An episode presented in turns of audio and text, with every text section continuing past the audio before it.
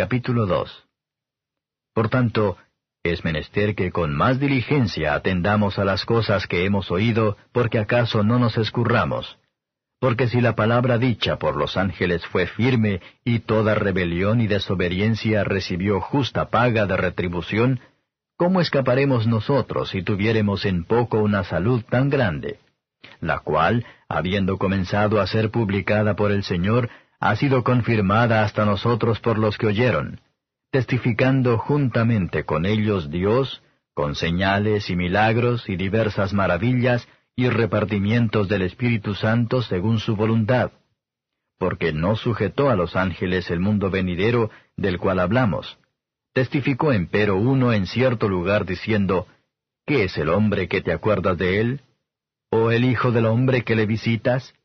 Tú le hiciste un poco menor que los ángeles, coronástele de gloria y de honra, y pusístele sobre las obras de tus manos.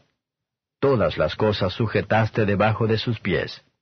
Porque en cuanto le sujetó todas las cosas, nada dejó que no sea sujeto a él, mas aún no vemos que todas las cosas le sean sujetas. Empero vemos coronado de gloria y de honra, por el padecimiento de muerte, a aquel Jesús que es hecho un poco menor que los ángeles, para que por gracia de Dios gustase la muerte por todos. Porque convenía que aquel por cuya causa son todas las cosas, y por el cual todas las cosas subsisten, habiendo de llevar a la gloria a muchos hijos, hiciese consumado por aflicciones al autor de la salud de ellos. Porque el que santifica y los que son santificados, de uno son todos, por lo cual no se avergüenza de llamarlos hermanos, diciendo, Anunciaré a mis hermanos tu nombre, en medio de la congregación te alabaré. Y otra vez, yo confiaré en él. Y otra vez, he aquí yo y los hijos que me dio Dios. Así que, por cuanto los hijos participaron de carne y sangre, él también participó de lo mismo, para destruir por la muerte al que tenía el imperio de la muerte, es a saber, al diablo, y librar a los que por el temor de la muerte estaban por toda la vida sujetos a servidumbre. Porque ciertamente no tomó a los ángeles, sino a la simiente de Abraham tomó. Por lo cual debía ser en todo semejante a los hermanos, para venir a ser misericordioso y fiel pontífice en lo que es para con Dios, para expiar los pecados del pueblo. Porque en cuanto él mismo padeció siendo tentado, es poderoso para socorrer a los que son tentados. Comentario de Mateo Henry Hebreos capítulo 2. Versos 1 a 4. Cristo, habiendo demostrado ser superior a los ángeles, se aplica esta doctrina. Nuestras mentes y nuestros recuerdos son como una vasija rota, no lo hacen, sin mucho cuidado, conservan lo que se vierte en ellos. Esto procede de la corrupción de nuestra naturaleza, las tentaciones, las preocupaciones del mundo y los placeres. Pecar contra el Evangelio es el abandono de esta gran salvación, se trata de un desprecio de la gracia salvadora de Dios en Cristo, por lo que la luz de ella, sin importarle para ello, no en relación con cualquiera de los dos el valor de la gracia del Evangelio, o la falta de ella, y nuestro estado sin hacer sin ella. Las sentencias del Señor bajo la dispensación del Evangelio son principalmente espiritual, pero están en esa cuenta el más temible. Este es un llamado a la conciencia de los pecadores. Incluso las negligencias parciales no escaparán reproches, que a menudo trae la oscuridad de las almas que finalmente no se echan a perder. La que establece el Evangelio se continuó y se confirmó por los que dieron a Cristo, por los evangelistas y apóstoles, que fueron testigos de lo que Jesucristo comenzó a hacer y a enseñar, y por los dones del Espíritu Santo, clasificado para la obra a la que fueron llamados. Y todo ello de acuerdo con la voluntad de Dios. Fue la voluntad de Dios que tengamos terreno seguro para nuestra fe, y una sólida base de nuestra esperanza en recibir el Evangelio. Sintamos una sola cosa necesaria, y asistimos a las sagradas escrituras, escrito por los que oyeron las palabras de nuestro Señor misericordioso, y fueron inspirados por su Espíritu, entonces seremos bendecidos con la buena parte que no puede ser quitado.